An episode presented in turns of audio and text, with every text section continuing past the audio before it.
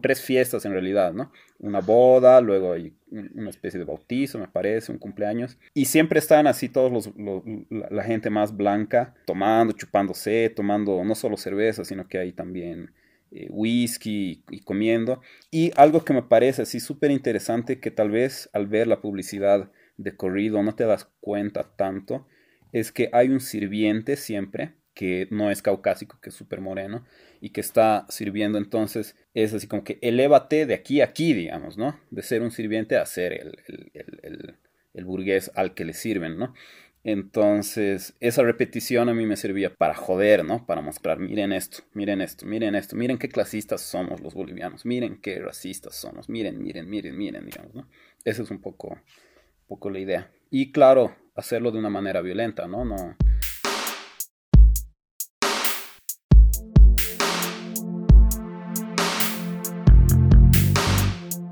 Buenas noches. Esta es la bestia impura.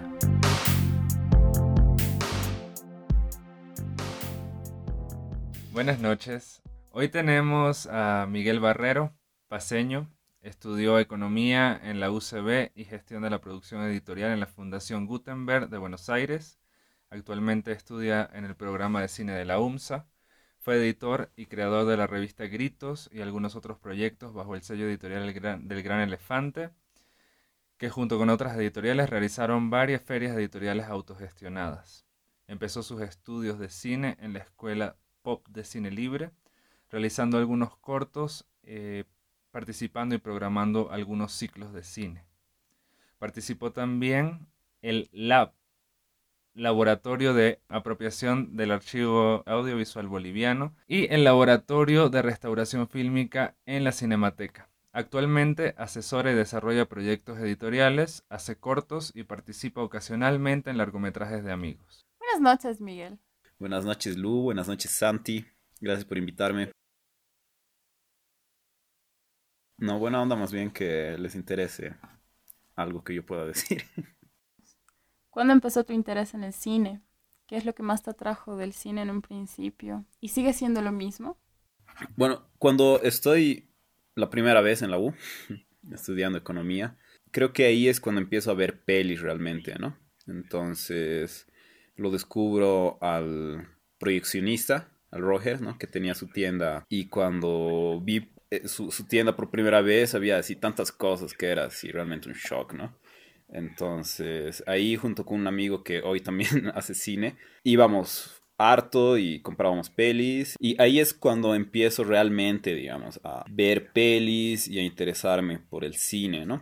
Pero en realidad creo que nuestra generación es una generación que ha crecido viendo pelis de Pixar o de Disney o lo que sea. Entonces es algo que tenemos dentro nuestro tal vez, ¿no? Los millennials, supongo. ¿Y qué es lo que que veías cuando veías películas? ¿Qué era lo que más te atraía de, de eso? El starter pack de, de cinéfilo, ¿no? Así como Gumo, Gus Van Sant, eh, Harmony Corinne, no sé, ahorita no se me viene más a la mente, veía hartas cosas. Ahora como realizador, no, no lo había pensado en, en, realidad en ningún momento, porque era como que algo que yo hacía para tener algo que hacer en las noches, digamos, ¿no? Ver una peli o algo así, no, no pensaba en hacer pelis yo en, hasta mucho después, ¿no? Y, pero, ¿y qué era lo que veías en las películas? O sea, ¿qué te traía de esas películas y no de las comerciales o de las grandes producciones, por ejemplo? La verdad es que yo en ese momento, en mi ignorancia, no distinguía, ¿no? No sabía que eran pelis independientes o radicales o lo que sea, ¿no? Para mí eran pelis, así como todas las pelis. Entonces, sí me he ido inclinando por tal vez un tipo de pelis que me gustaban más, no sé por qué, pero hasta las veía con mi abuelita, digamos, ¿no? Me acuerdo que cuando me compré Gumo, la vi con mi abuelita, porque para mí el cine era como que una peli ya, digamos, ¿no? Y mi abuelita estaba traumada, así a los 15 minutos de la peli. y me ha dicho, no, no, yo no quiero ver esto. Y ahí recién me di cuenta, puta, creo que mis gustos son así medio duros, por lo menos para una viejita de 70 años, digamos, ¿no? Entonces, no sé qué es lo que veía, ¿no? Ha sido algo natural, algo inconsciente también, no es que yo buscaba y decía, ah, voy a buscar las pelis más raras, ¿no? Tampoco he visto las más raras, ¿no? Como te digo, estas pelis son como que las que estaban en el mostrador del Roger también, ¿no? No, no, no eran las que tienes que rebuscar. Luego y ha ido ubicando otras cosas, digamos, ¿no? Pero en principio creo que, que era algo así. Ahora, mi inicio con... Ah, siempre he tenido un contacto con el cine. Bueno, para empezar, así, cuando era niño, algo que tal vez muchos han hecho, eh, tenía una cámara, mi viejo tenía una cámara de estas que eran cinta de 8 mini DB, creo que es, no estoy seguro, ya ni, ni, ni ubico. Y mi, mi hermano mayor veía mecánica popular para niños, te enseñaban cómo hacer un stop motion, ¿no? Entonces, tengo unas pelis que recién las he podido recuperar en VHS, que filmábamos de niños. Él me filmaba, digamos, y yo, yo le ayudaba a, filmar sus cosas, de unos stop motions con nuestros muñequitos. Entonces, digamos que ese es mi primer acercamiento al cine. No es algo así que me hace muy especial, ¿no? Porque las cámaras ya eran muy comerciales, todos tenían así como que para filmar sus bautizos, ¿no ve? La clásica del tío que está ahí filmando todo. Y luego de eso nada, ¿no?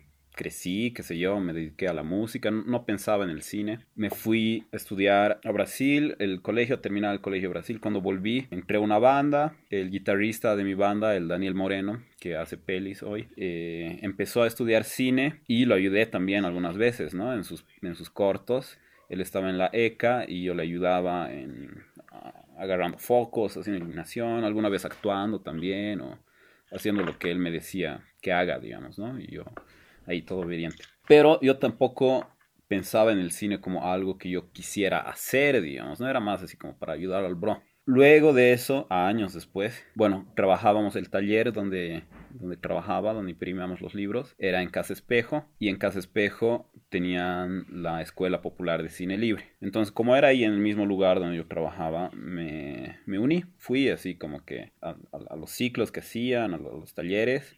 El primer taller que tomé fue con el Pirelli, con el Sergio Pinel, que dirige Procrastinación. Me gustaba mucho esa peli, la había visto en el Festival Radical, entonces estaba feliz de participar ahí con él. Y ahí fue que me empecé a enganchar, ¿no? Porque hice un corto de un perrito, filmando el perrito. Y cuando lo hice y se los mostré a mis cuates, me dijeron, puta, está bien bueno. No los que te dicen que todo está bien, ¿no? Sino cuates que son así, más honestos. Me dijeron que les gustaba, que estaba bueno, ellos mismos, ¿no? Los del Casa Espejo, los que daban los talleres, etcétera les gustó y me dijeron que lo ponga al festival Vista Previa, que es como un festival de proyectos más que de cortos, es decir, como que de cosas que están en desarrollo. Y ahí me di cuenta que tal vez podía ser algo que, hago bien, digamos, ¿no? Y, y, que podría seguir haciéndolo. Entonces, a partir de la Escuela Popular de Cine Libre es que nace realmente mi interés ya ya no por el cine que ya lo tenía antes, pero por hacer cine sí, digamos, ¿no? Y aquí estoy, ahora. desde ese entonces hasta ahora, ¿crees que la forma en que ves el arte ha sufrido un cambio significativo? O sea, desde que has empezado a hacer cortometrajes o a estudiar cine. Sí, definitivamente, claro que sí. Creo que lo que más afecta es hablar con gente, ¿no? Entonces vas a un ciclo de cine y luego de la peli hay un conversatorio y las, las opiniones de todas las personas obviamente influyen, ¿no? Entonces te hacen ver más allá, tal vez ves una peli, pero luego de que todos hablan y dan sus opiniones, te das cuenta que has visto algo más, más heavy, digamos, ¿no? De lo, de lo que hubieras visto si es que no lo hubieras hablado con la gente. Entonces, ese diálogo con artistas o, no artistas, con cinéfilos, con críticos, con, la gente que está ahí, te alimenta, ¿no? Y, te hace ver las cosas de manera distinta. Y definitivamente sí, tal vez tenía una visión del arte, no sé si infantil o, muy básica, muy intuitiva, que con, el estudio, con el diálogo, con, las lecturas, con ver más pelis, va cambiando, ¿no? Y, vas definiendo como que, ah, esto es así. Y estabas hablando sobre em, que empezaste a ver pelis cuando estabas trabajando en la editorial, cuando estaba en la casa espejo. y hace años trabajas en la industria editorial. Y en varias ocasiones dijiste, te escuchamos que no te gustaban los guiones y que no eran importantes en tus proyectos. Y parecería que más bien estas cosas, hacer libros y hacer cine, tendría que haber hecho que te inclines por el guion desde un principio, ¿no? En realidad creo que no. Creo que un paralelismo engañoso entre el cine de guion y los libros, digamos, ¿no? O la literatura. Porque, por ejemplo, la poesía, que también es literatura, tal vez está más emparentada con un cine más experimental, más sensitivo que, que un cine de guion, digamos, ¿no? Además que mi acercamiento al editorial es muy material, ¿no? O sea, más que corregir textos y, ver la parte literaria, mi acercamiento al, editorial, mi trabajo en el editorial es con respecto a tipos de impresión, a tipos de papel, a cosas más materiales, táctiles, ¿no? Y creo que mi primer acercamiento al cine también va por ahí, ¿no? Busco, busco ver las partes físicas del cine más que el contenido, digamos, ¿no? El, el cómo se reproduce. Un corto que estoy haciendo hace años que espero terminarlo pronto, explora esta relación ¿no? que tengo del editorial y del cine. Entonces me filmo trabajando básicamente, claro, es una ficcionalización, pero de cómo es mi trabajo y mi trabajo es con papel, ¿no? Con papel, con impresoras. Entonces aprovecho eso para imprimir fotogramas, para escanear los fotogramas, para sobreimprimir, para seguir jugando con esta materialidad, ¿no? Entonces creo que, que por ahí va, digamos, esa, esa unión del editorial con el, con el cine hemos podido ver, ¿no? Dentro de, dentro de precisamente de todo este trabajo tuyo, eh, que prefieres utilizar materiales poco convencionales en tus obras. ¿Qué hace esto? ¿Cuáles son las posibilidades estéticas que abre eh, esa experimentación? La experimentación de, las formas, ¿no? Bueno, primero que la categoría de cine experimental creo que es un poco rara, ¿no? Porque como una vez dijo una profesora también que tuve en un ciclo, la María Domínguez, que todo lo que no entendemos le decimos experimental, digamos, ¿no? Entonces, creo que lo experimental como yo lo entiendo, por lo que he podido estudiar y ver y qué sé yo, tiene que ver con, claro, con lo material, ¿no? Entonces, Brakash, por ejemplo, que puede ser un gran exponente del cine experimental, eh, jugaba con el celuloide, ¿no? Lo, rayaba, le pegaba alitas de mariposas, lo lanzaba al sol para ver qué pasaba. En ese sentido creo que tengo un corto que, que, juega harto con, con, esa parte física, ¿no? Porque me acuerdo que pasamos unos talleres de... No, yo no pasé, pero llegó el Anthony Pinet, un cineasta español, sí experimental, y dio unos talleres, ¿no? Y yo vi cómo trabajaban en los talleres eh, manipulando tal cual el celuloide, ¿no? Entonces el celuloide en una proyectora, una proyectora de celuloide, lo rayaban, le pegaban cosas y, así jugaban, ¿no?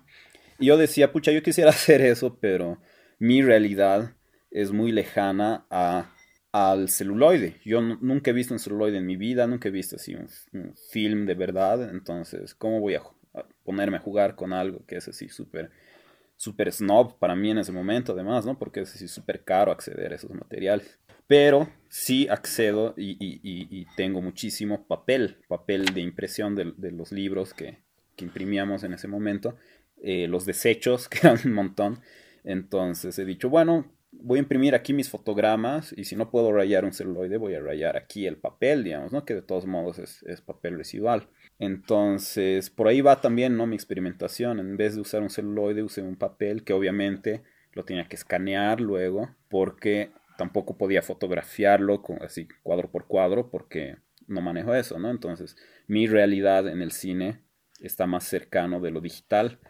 Entonces, tenía un escáner y empecé a escanear los fotogramas, ¿no? Que claro que fue un trabajo de hormiga que no me imaginaba la magnitud de ese trabajo y por eso tal vez lo hice, porque no sabía lo que me estaba metiendo, ¿no? Y por eso estoy tardando como tres años en, terminar ese proyecto.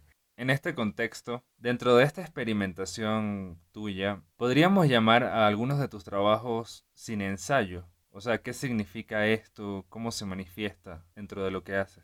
Yo no diría que lo que hago es sin ensayo, Creo que el sin ensayo es, es un poco distinto. Pero de todos modos, creo que estas etiquetas, ¿no? De esto es experimental o no es experimental, o este es sin ensayo, o, o es una peli de terror, o es una peli de comedia, ¿qué es? Estas etiquetas le sirven menos al realizador y más al, al marketing tal vez, ¿no? Así para, para tener una forma como venderlo, ¿no? Entonces, yo la verdad nunca he pensado en lo que hago como sin ensayo. No me sirve pensarlo tampoco, ¿no? Porque es limitarse también, ¿no? Es así como que, bueno, voy a hacer una peli eh, de género y va a ser comedia. Y mientras haces tu peli, resulta que en realidad tu peli no es comedia, sino es terror. Pero ya estás ahí limitado, digamos, ¿no? Por la etiqueta que tú mismo te has puesto. Entonces creo que las etiquetas de, para definir así, esto es, sirve más al, a un crítico o a un distribuidor que tiene que vender y, ponerle un nombre a lo que está vendiendo que, que, al creador mismo, ¿no? O al realizador.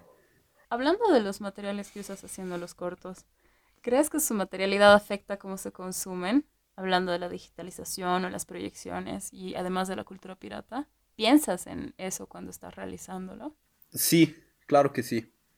De hecho, el, el corto este que estoy preparando, que les digo hace tantos años, tiene un, una, un, no sé si un concepto o una idea de cómo se lo va a distribuir, ¿no?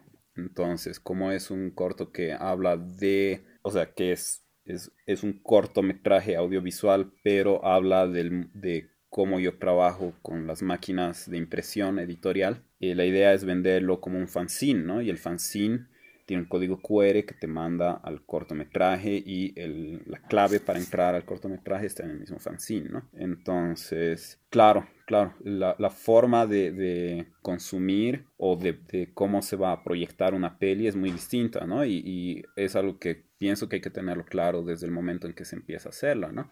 Porque es muy distinto hacer una peli para una sala de cine que hacerlo para un celular, ¿no? Si, si haces una peli para un celular, no te vas a gastar todo lo que necesitas para una sala de cine, ¿no? En, cuanto a sonido, en cuanto a, calidad de imagen, etcétera, ¿no? Incluso si subes a YouTube o, a cualquier plataforma un video, no va a estar en 4K, ¿no? Todas esas cosas creo que son cosas que hay que tenerlas claras. Y si está en 4K, pucha, va a tardar años en cargar, ¿no? Del celos y de la gente. Entonces, claro, es, es, es algo que hay que considerar. El otro día vi un, vi un cortometraje tuyo que se llama Elévate. Este, yo particularmente, como soy editor de video, tuve algunos problemas, algunos problemas estéticos con lo que es la repetición, ¿no? Entonces quería hablar un poco contigo, que me cuentes acerca de lo que, o sea, cuál es el sentido que tú estabas buscando con esta, con esta técnica que, hasta donde tengo entendido, comienza o es implementada por Martin Arnold? En realidad yo vi estos cortos de Martin Arnold en un laboratorio, en el laboratorio de cine sin presupuesto, que lo dictó la María Domínguez con el Pablo Barriga. Y me encantó Martin Arnold, ¿no? Lo que Martin Arnold hace es un poco distinto a, lo que, a cómo yo empleo ese recurso de la repetición, ¿no? Este Martin Arnold agarra una escena de una peli en blanco y negro, me parece, y a partir de esas repeticiones ves cosas que están entre líneas, digamos, ¿no? Que, que, que están, que pasan desapercibidas al ojo común, pero te das cuenta, por ejemplo, que hay una señora limpiando ahí al fondo, ¿no? Entonces, Martin Arnold usa este recurso de la repetición para exhibir o desnudar ciertos, ciertos elementos que están implícitos, ¿no? En la obra audiovisual. Yo, al ver esto, explota mi cabeza y digo, ah, qué la puta. Pero el, como yo lo utilizo en, en, este, en esta publicidad de Paseña, porque no es que yo filmo algo, ¿no? Sino que agarro una publicidad que encuentro. Y esta publicidad no es que, o sea, tiene un discurso muy claro, ¿no? Muy, muy, no, no esconden, ¿no? Es el discurso. Y es un discurso hiperclasista y un poco racista también.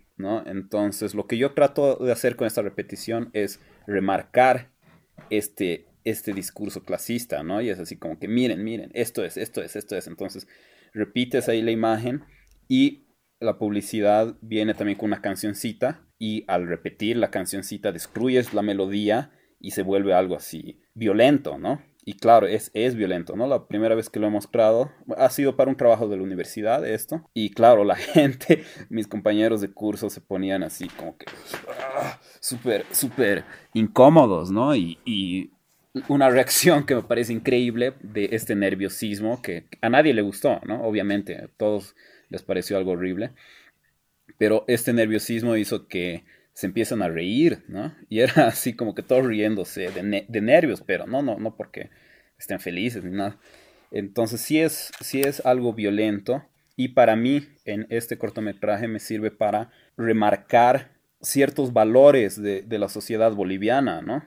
Es una publicidad de los ochentas, de hace 40 años. No sé exactamente de qué año, pero me parece que es de la década de los ochentas y muestran muy claramente, muy, muy sinvergüenza, digamos, así como que elévate, ¿no? Esa es la canción, elévate con paseña, entonces como que si, tomas paseña vas a subir de estatus social y la imagen que habla es muy jodida porque todos son así súper caucásicos, blancos, rubios, ¿no? Que se están casando y hay como una fiesta, hay, son tres fiestas en realidad, ¿no? Una boda, luego hay una especie de bautizo, me parece, un cumpleaños. Y siempre están así todos los, la, gente más blanca, tomando, chupándose, tomando no solo cerveza, sino que hay también eh, whisky y, comiendo. Y algo que me parece así súper interesante, que tal vez al ver la publicidad de corrido no te das cuenta tanto, es que hay un sirviente siempre que no es caucásico, que es súper moreno, y que está sirviendo entonces, es así como que elévate de aquí a aquí, digamos, ¿no? De ser un sirviente a ser el, el, burgués al que le sirven, ¿no? Entonces, esa repetición a mí me servía para joder, ¿no? Para mostrar, miren esto, miren esto, miren esto, miren qué clasistas somos los bolivianos, miren qué racistas somos, miren, miren, miren, miren, digamos, ¿no? Esa es un poco, un poco la idea. Y claro, hacerlo de una manera violenta, ¿no? No, no con amabilidad, no así, ah, reflexionaremos sobre el... No, es así como violencia, ¿no? Miren, miren, miren, miren, repetición, repetición, repetición.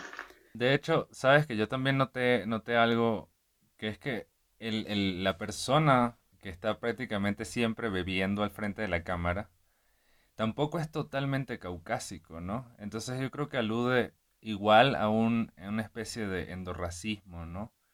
O sea, sigue, sigue habiendo una, cierta cuestión racial eh, mestiza en ese ser humano, pero aún así él se está elevando, ¿no? Está pasando ya, distinguiéndose de, la servidumbre, ¿no?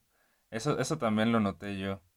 Pero hablando de la violencia, la violencia, especialmente la violencia sonora, el ruido como tal, he, he notado que lo has usado varias veces en el interferencia, por ejemplo, que además es ruido visual, o sea, lo vuelves visual en esto, o sea, siempre tienes algo que es bastante violento, pero no es, no es digamos, la, una, violencia fácil de entender al principio. Es como una violencia incómoda, que te incomoda más que te, o sea, interpela en el sentido de, de, incomodar a alguien. Y nada, me preguntaba si es algo consciente o es algo que solamente te, te, agrada, te agrada utilizar ese tipo de recursos para para las cosas que haces o, tienes un motivo para utilizar tanto el ruido y, la incomodación. No es una palabra. Bueno, creo que en interferencia el personaje principal es ese ruido, ¿no? Eh, e, esta, esta bulla, esta interferencia tal cual, por eso se llama así. Y sí, sí he visto que, que uso esta, este recurso, luego me di cuenta, ¿no? Luego de, de ver así, ah, estoy haciendo esto. Tal vez no era consciente al principio completamente, pero creo que tampoco es así porque sí, ¿me entiendes? Sino porque, porque este ruido es algo, ¿no? Es heavy esta pregunta que me haces, me haces pensar así en hartas cosas. porque, como les decía, en algún momento yo me dedicaba a la música y en algún momento dejé de, de tocar el bajo porque no podía, no, no, no, no sentía nada melodioso, digamos, ¿no?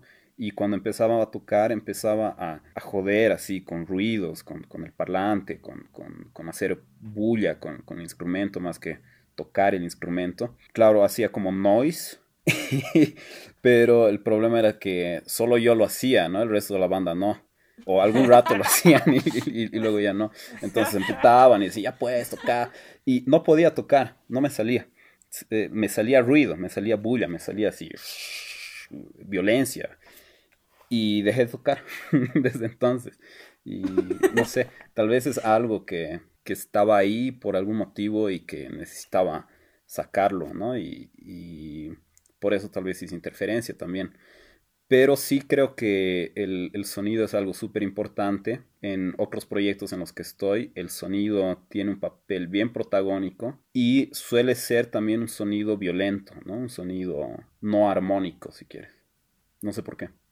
O sea, has estado haciendo. Cine es lo que menos tiempo has estado haciendo, ¿no? En términos de literal años. Sí, sí, sí. Empiezo con la música, la dejo y hago el editorial, sigo haciendo eso hasta ahora. Y luego hago cine, sí. Pero igual aún así has estado en varios, varios ciclos y laboratorios de cine y, y juntas de directores y gente que ve cine. ¿Cuál ha sido tu experiencia en eso? Sí, bueno, es que también, o sea, es lo último que he estado haciendo, pero ya son unos, unos buenos años, unos cuatro. Como les contaba, empiezo en la Escuelita Popular de Cine Libre. Algo bien divertido de la escuelita es que eran, hacíamos ciclos de pelis, veíamos las pelis y luego hablábamos de las pelis. Y eso creo que es lo que más te hace pensar y crecer, o, o, en, en, mi caso por lo menos, ¿no? Lo que más me ha hecho pensar en cine. Y en la escuelita también, el Juan Álvarez Durán hizo un ciclo de eh, cine por otros medios, se llamaba, que es unas lecturas de, de, libros de cine, de teoría de cine, que hemos leído un año entero, un libro por mes le, tirábamos, y veíamos también pelis relacionadas con la lectura, ¿no? Y creo que ese ha sido mi primer acercamiento ya más serio, más académico o más de, pensar de pensar el cine, ¿no? Entonces con ese ciclo que hemos pasado con el Juan, hemos leído André, eh, que es el cine de André Bazin y, muchos, otros, muchos otros libros muy importantes para la teoría del cine, que me han dado un pie teórico, digamos, una base teórica bien fuerte que yo no me había dado cuenta, pero luego ya en, otros cursos que pasé me di cuenta que sí, que, que ese ciclo de, de, libros y cine, o cine por otros medios, como se llamaba, eh, ha sido una fuerte escuela para mí. Eh, también he estado en algunos laboratorios, ¿no? Como les decía, el Arica Transfrontera. Ha sido lindo por el viaje, más que nada. Pero también he pasado un laboratorio con la María Domínguez y el Pablo Barriga que se llama Laboratorio de Cine sin Presupuesto. Laboratorio de Cine sin Cash, le decíamos. Igual increíble, es súper inspirador ver gente tan enamorada del cine como el Pablito y la María y que te muestran cosas tan increíbles y hablar con ellos luego es realmente así algo que de lo que te alimentas harto, ¿no? Entonces valoro hartísimo eso. He clasificado a la AAAB, que es este laboratorio de apropiación del archivo audiovisual boliviano, que fue parte del Radical del año pasado, que también ha sido increíble porque compartes con gente así que está súper metida en, en, en pensar el cine, en pensar la imagen. Entonces, solo por participar en estos laboratorios ya enriqueces un montón, ¿no? Y finalmente eh, he clasificado también al, a un laboratorio de restauración fílmica, que ha sido súper interesante, con el Stefano Loruso, eh, no sé si pronuncio bien su apellido, es un laboratorio que hemos pasado en la Cinemateca para restaurar fílmico, ¿no? Entonces en la Cinemateca, que es como un depósito de, de, de, de, de film, de celuloide, de nitratos, etcétera, que se están ahí pudriendo muchos. No hay mucho presupuesto como para poder ir y trabajar con estos archivos que son la memoria del cine, la memoria, memoria de Bolivia, ¿no? Porque no es solo cine, no son solo pelis, sino que hay archivos documentales, los primeros noticieros que eran, que eran en cine, ¿no? Que, que están ahí y que creo que hace falta más gente que pueda trabajar con este material, que pueda recuperar este material, ¿no? El Estefano, que es el que nos dio este curso, es súper capo. Es una de las personas que trabajó en la restauración de Guaraguara. Recientemente trabajó también en la restauración de una peli que tenían que estrenarla, que se llama Cómo duele ser pueblo, pero que con la pandemia se fue toda la shit. Entonces sí, he podido participar en, en varios talleres que han sido súper interesantes. Estoy súper agradecido por todos los talleres porque son realmente bien nutritivos, ¿no? Y a partir de esos también es como que quería más, ¿no? Quería seguir investigando y pensando el cine y estudiando y por eso me metí a, la carrera, de, bueno, no es carrera, el programa de cine de la OMSA para seguir ahí metido en, todo eso. ¿Y vos qué has visto, pues, a esa, esa gente em, que ahí se están enamorada del cine? ¿Tú por qué crees que nos atrae tanto el cine, especialmente de esta forma, que es una forma entre comillas, de cine experimental, de cine material, de cine que se hace casi con las manos. Cada vez hay más personas, por lo menos de nuestra generación, casi todos están involucrados, si no es haciendo, por lo menos estando al tanto y conociendo y consumiendo más cine. El cine ahorita es bien omnipresente, ¿no? Porque además ya no es solo cine, el cine de, de, la sala de cine, creo que tal vez hasta ya está, ya está enterrada, pero todos ven Netflix, digamos, ¿no? Y las series están más cerca de una película que, de una novela. Entonces, el cine está bien presente en la vida de todos. No te podría decir por qué. Tal vez es porque es una forma fácil de consumir, ¿no? O sea, no necesitas leer, no necesitas, eh, por más mal que suene, para algunos tipos de cine no necesitas esforzarte mucho, ¿no? Simplemente prendes la pantalla y te quedas ahí botado viendo, digamos, ¿no? Pero este cine no es pues ese, ¿no? Este cine que, que hablas más material al cine, claro, o sea, al, cine que te, el que estás involucrado más tú, más esta gente, la María Domínguez, un cine un poco menos comercial, las cosas que no le gustan a tu abuela. Supongo que tenemos que pasar el tiempo de algún modo, ¿no? Y interesarnos por algo. Habrá gente que le interesa la escultura, habrá gente que le interesan otras cosas, ¿no? Y este lado material del cine, tal vez a mí me interesa bastante también por mi trabajo en el mundo editorial, que también es material. Como les decía, es un trabajo de papeles, ¿no? De buscar tipos de papeles, tipos de impresión, qué tipo de papel funciona mejor con una impresión a chorro, con una impresión de offset, etcétera. Entonces, esta cuestión que, tiene que ver con mi trabajo, que es lo que me alimenta, digamos, y que me apasiona también, ¿no? Todo, todo este lado material. También me ha empezado a interesar el cine después de haber trabajado, ¿no? Con, con, papeles y con materiales. Tú también, también eres una de las personas que piensa en el cine. O sea, que piensa en el cine como imagen, como, como símbolos, como significados, Quisiera preguntarte igual acerca de, un artículo. Que dices, aquí yace una cualidad esencial del cine. El cine es un sistema de captura y reproducción de luz. A estas alturas eso puede parecer obvio, pero es a partir de estas obviedades, entre comillas, que podemos indagar sobre su ontología. ¿A qué te refieres con ontología del cine? ¿A su forma de ser fundamental, a su representación? Tal vez un poco a responder la pregunta, ¿qué es el cine? ¿No? hay, un libro de André Bazin que es uno de los primeros teóricos o críticos de cine, que, tiene, que se llama justamente ¿qué es el cine? ¿no? Y él trata de responder en todo el libro esta pregunta, ¿qué es el cine? Y tal vez es algo que como realizador, como estudiante de cine y, y realizador, es esencial responder, ¿no? Porque ¿qué es lo que estás haciendo si no sabes qué, qué es eso, ¿no? Entonces, ¿de qué está hecho el cine? ¿Qué es lo que hace que algo sea cine? ¿Qué es lo que hace que el cine sea cine que, y no sea otra cosa, digamos, ¿no? Entonces mucha gente dirá, no, el, cine que ves en Netflix es, está más cerca de la literatura porque no tiene lo propio del cine y, yo no sé, tal vez sí, tal vez no. Eso es tal vez lo que quiero indagar y, lo que quiero pensar, ¿no? Porque creo que es importantísimo como realizador saber qué es lo que estás haciendo, ¿no? Y de qué está hecho eso que estás haciendo. Me gusta eso mucho porque no solemos acostumbrarnos a eso, no, solemos decir que como realizadores de, cualquier cosa, realizadores de cine, este, escritores, tenemos que saber qué es lo que estamos haciendo también, ¿no? O sea, investigar un poco qué es la forma, la materia y el ser de lo que queremos hacer, ¿no?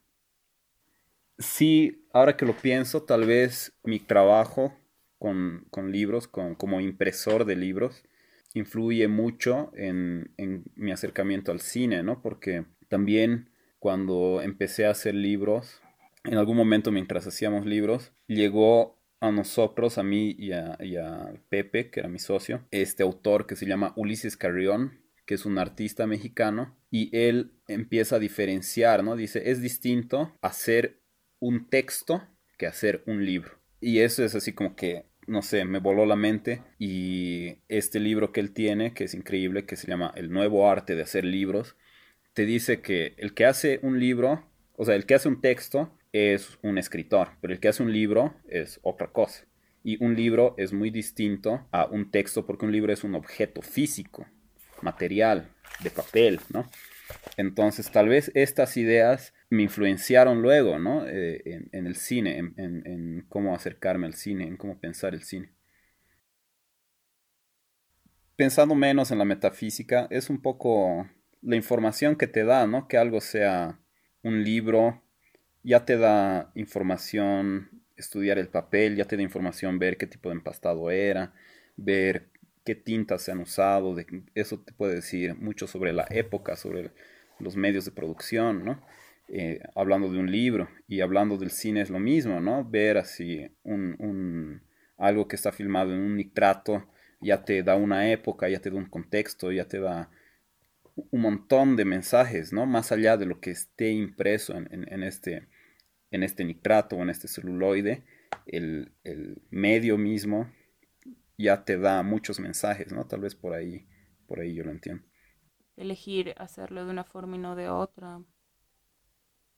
Puede ser una posición política también. Sí, creo que hasta no tener una posición política es una posición política, ¿no? Entonces, obviamente lo estético y, cómo creas, si es que eres músico, cómo son tus canciones, si es que usas un bajo de verdad o lo programas, eh, tiene una implicancia política, ¿no? Por más que no estés consciente de eso. Claro, es lo mismo que la repetición de tu, de tu comercial. En todo siempre hay un subtexto sociopolítico.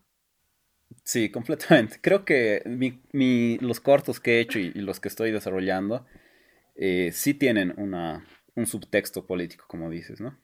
Estaba reflexionando acerca, acerca de todo esto y también estaba pensando acerca de, de cuando yo empecé a estudiar cine, que fue ya en los 2000, ¿no? Fue 2010, 2011 que empecé a estudiar cine. Aún en ese entonces había cierto cierta aura de elitismo, ¿no? Que ya se había, ya, ya estaba un poco corrupta por el avance de la tecnología, pero en este momento el hacer cine ya es muy cotidiano, ¿no? Creo que ah, el cine como arte ha bajado de, de, un montón de esferas y ahora se ha situado en el día a día del ser humano siendo que hace 30, 40 años era imposible ser un cineasta, era imposible prácticamente ser fotógrafo si, si no tenías las condiciones económicas para hacerlo, ¿no? Pero ahora está al alcance de todos y es un, es un buen momento para replantearse un, un montón de cosas acerca de, de cuál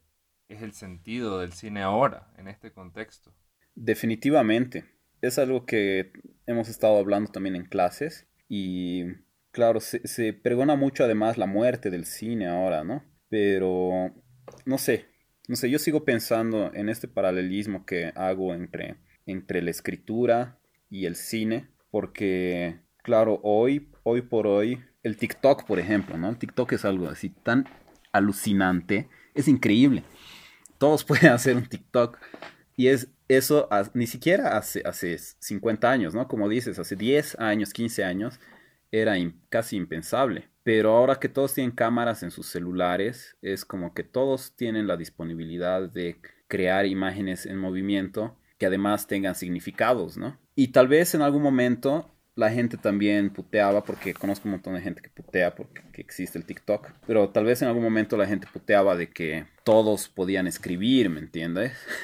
y, era un beneficio de algunos pocos poder alfabetizarse, pero luego se fue expandiendo, ¿no? Y pienso que con el cine es lo mismo, más que con el cine con, la capacidad de capturar imágenes en movimiento, ahora mucha gente lo puede hacer, ¿no? Y yo creo que eso es algo bueno, porque hay más gente con la capacidad de decir cosas y es una forma de bien básica además, ¿no? Yo creo hoy de comunicarse y me parece que es increíble que, tengamos cámaras todos así en nuestros bolsillos, incluso estas cámaras que tenemos en, en nuestros celulares muchas veces son mejores que las cámaras que usaban cineastas hace 70 años, qué sé yo. Entonces, sí creo que es un momento de reinventar el cine, de, reinventar las imágenes en movimiento, de repensar en, qué, en qué es esto que, que puede crear significados a partir de imágenes y me parece buenísimo que mucha más gente tenga la capacidad de acceder a esto, ¿no? Ya no te tienes que comprar una cámara súper cara y, y, un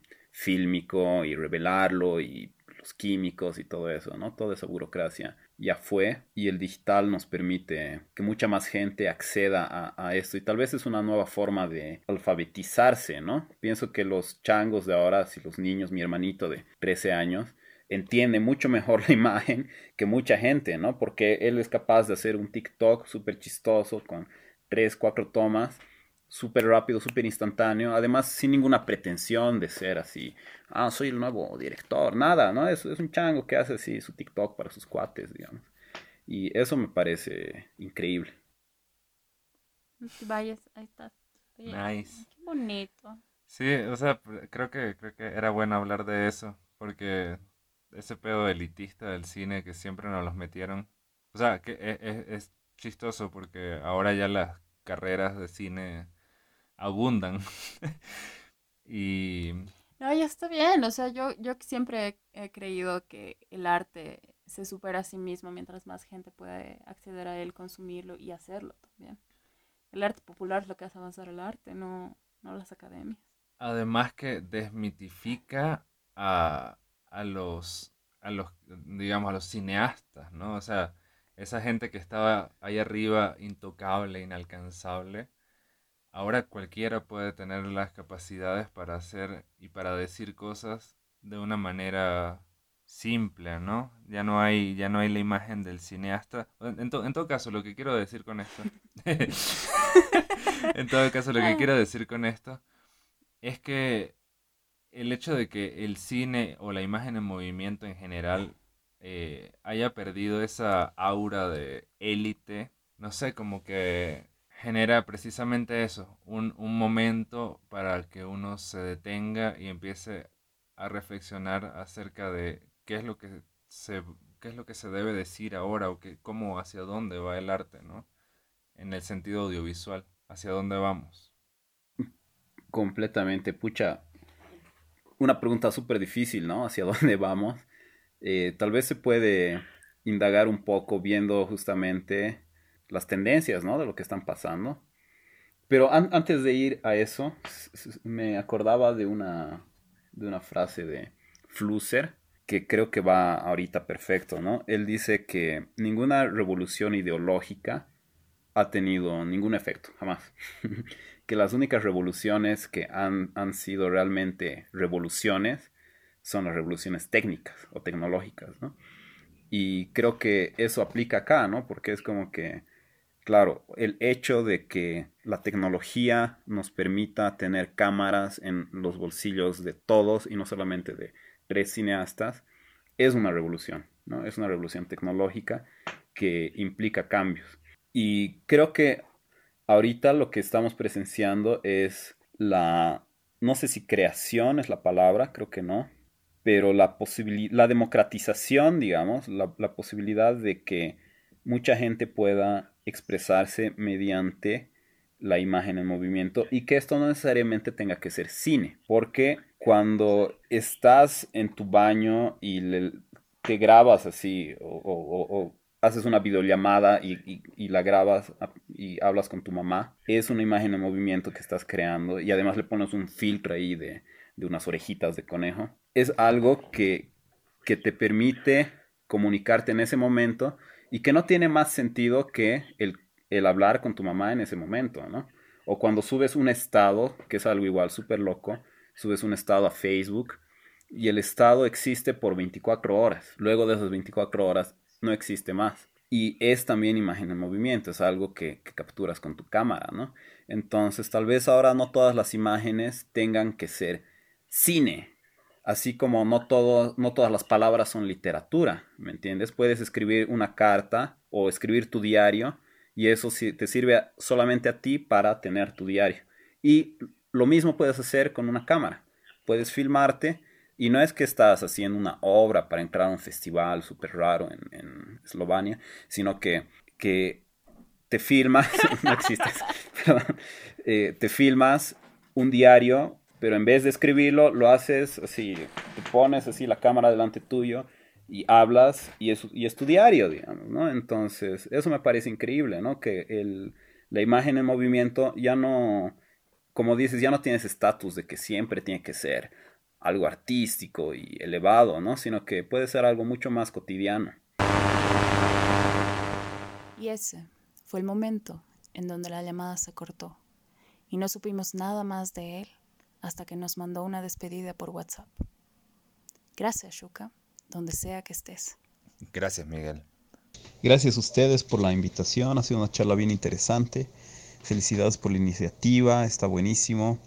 Y bueno, voy a estar ahí siguiéndoles pues el, el rastro a los podcasts que vayan publicando. Un abrazote.